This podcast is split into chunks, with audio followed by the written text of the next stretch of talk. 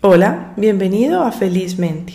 Este es el episodio número 22 y hoy vamos a hablar de qué tienen que ver los pensamientos con la felicidad. No sé si esto es algo que ya te has preguntado alguna vez o es la primera vez que te lo cuestionas.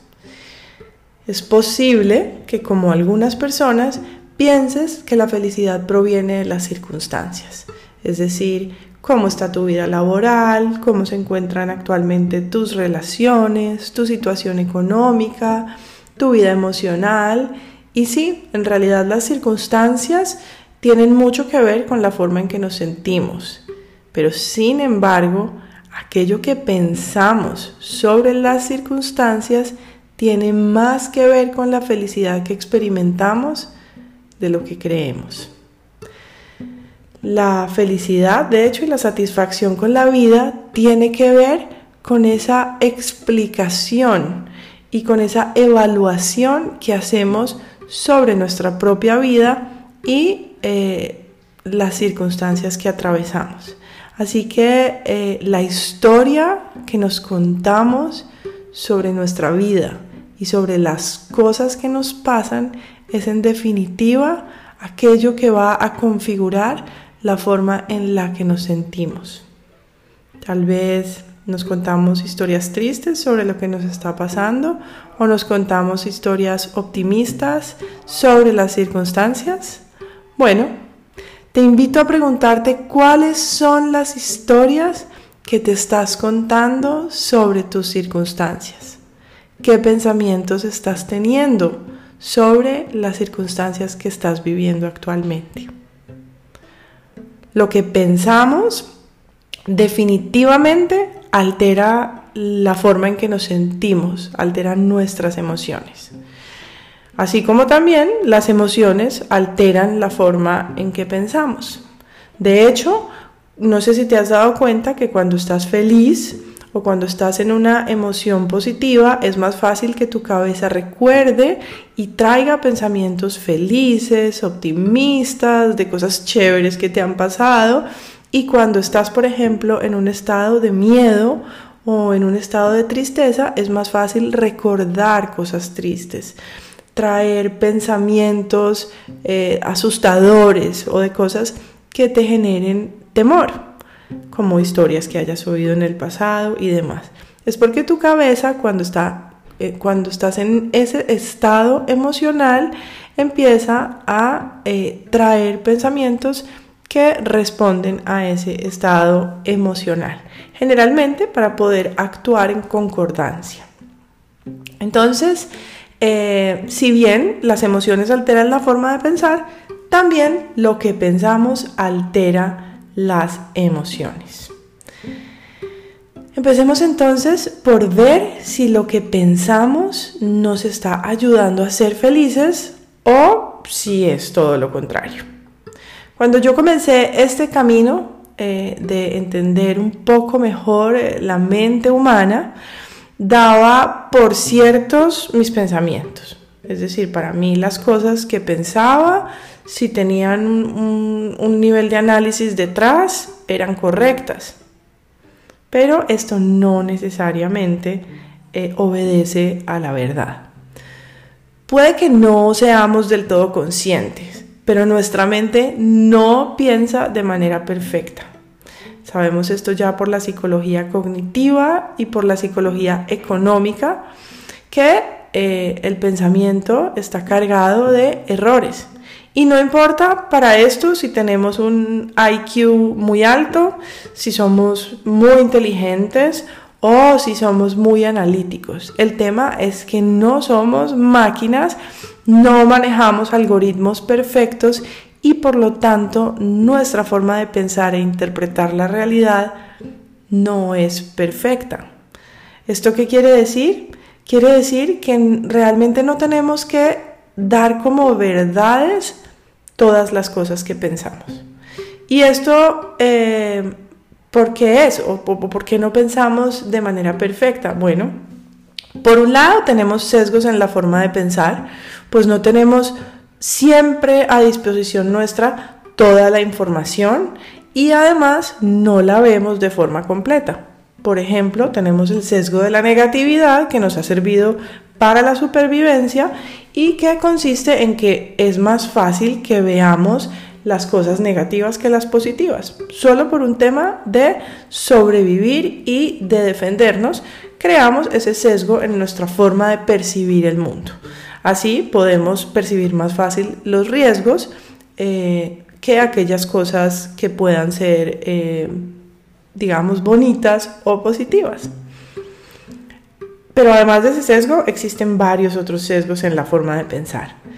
Tenemos por otro lado distorsiones cognitivas o de interpretación. ¿Y esto qué quiere decir? Que muchas veces la forma en que pensamos distorsiona la realidad. Sin darnos cuenta, estamos mal interpretando ciertas cosas.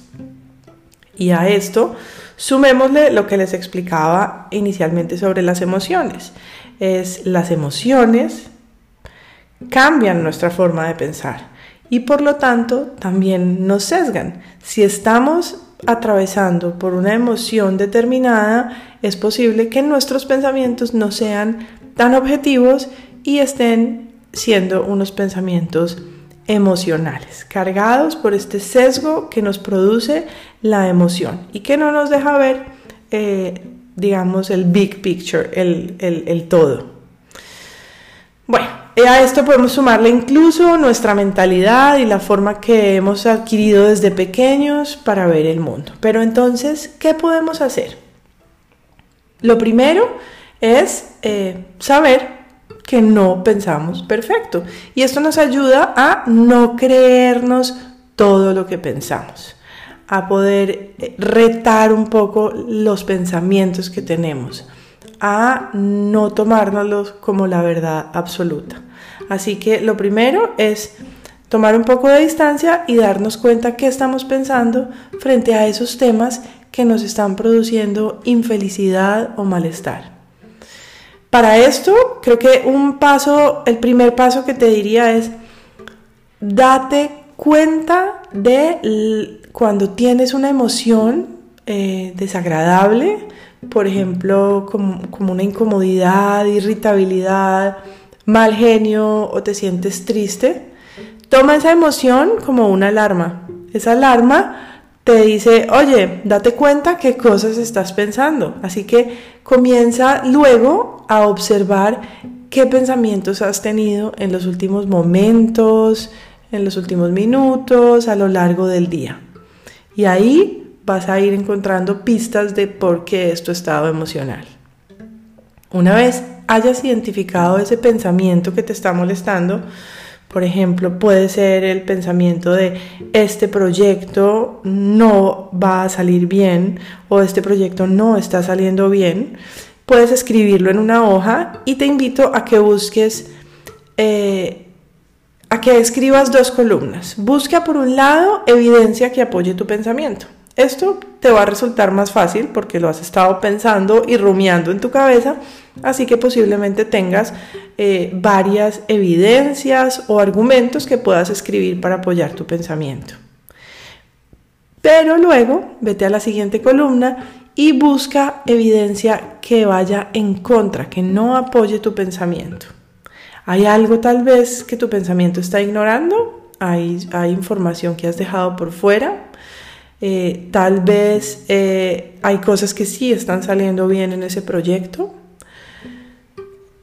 Eh, revisa bien, revisa bien cuáles pueden ser los argumentos en contra de ese pensamiento que no te está ayudando.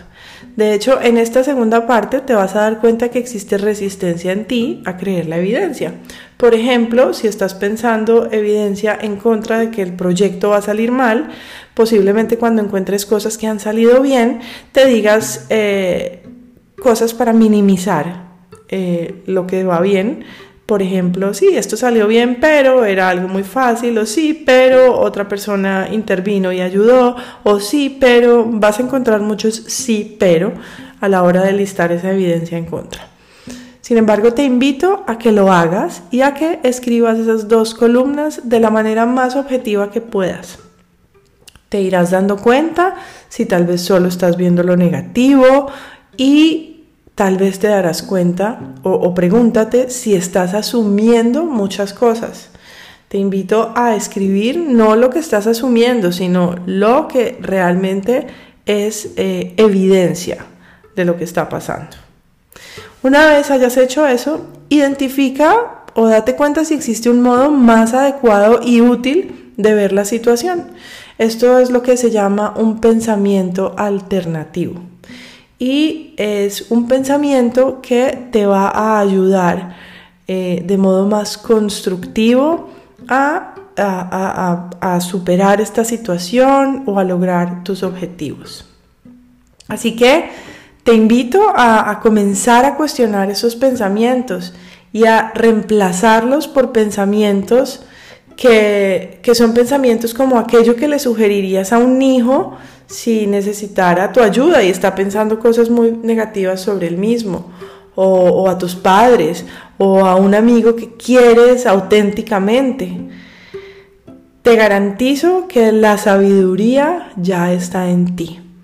Lo importante ahí es que hagas ese cambio entre dejar de ser el crítico que está adentro tuyo, el bully, ese que te está tal vez como, como, como asustando, menospreciando, castigando, juzgando, reemplázalo más bien por tener un coach dentro de ti, alguien que te ayude, alguien que te apoye, alguien que te ayude a superar obstáculos. Y eso tiene mucho que ver con ese mindset, con la forma en que interpretas las cosas y con la forma en la que te hablas a ti mismo. Nuevamente gracias por acompañarme en este recorrido y te deseo que trabajes para tener una feliz mente. Si te gusta mi programa, no olvides suscribirte para recibir notificaciones cuando haya un nuevo episodio. Si te gustó este episodio o crees que puede beneficiar a alguien, por favor compártelo. Puedes incluso enviarlo por WhatsApp a la persona que quieres que lo oiga. Sígueme en Instagram como María Isabel Guzmán felizmente y si estás interesado en los cursos o en las sesiones de mindfulness que eh, dictamos en Mindflow, búscanos en internet y en Instagram como Mindflow Online.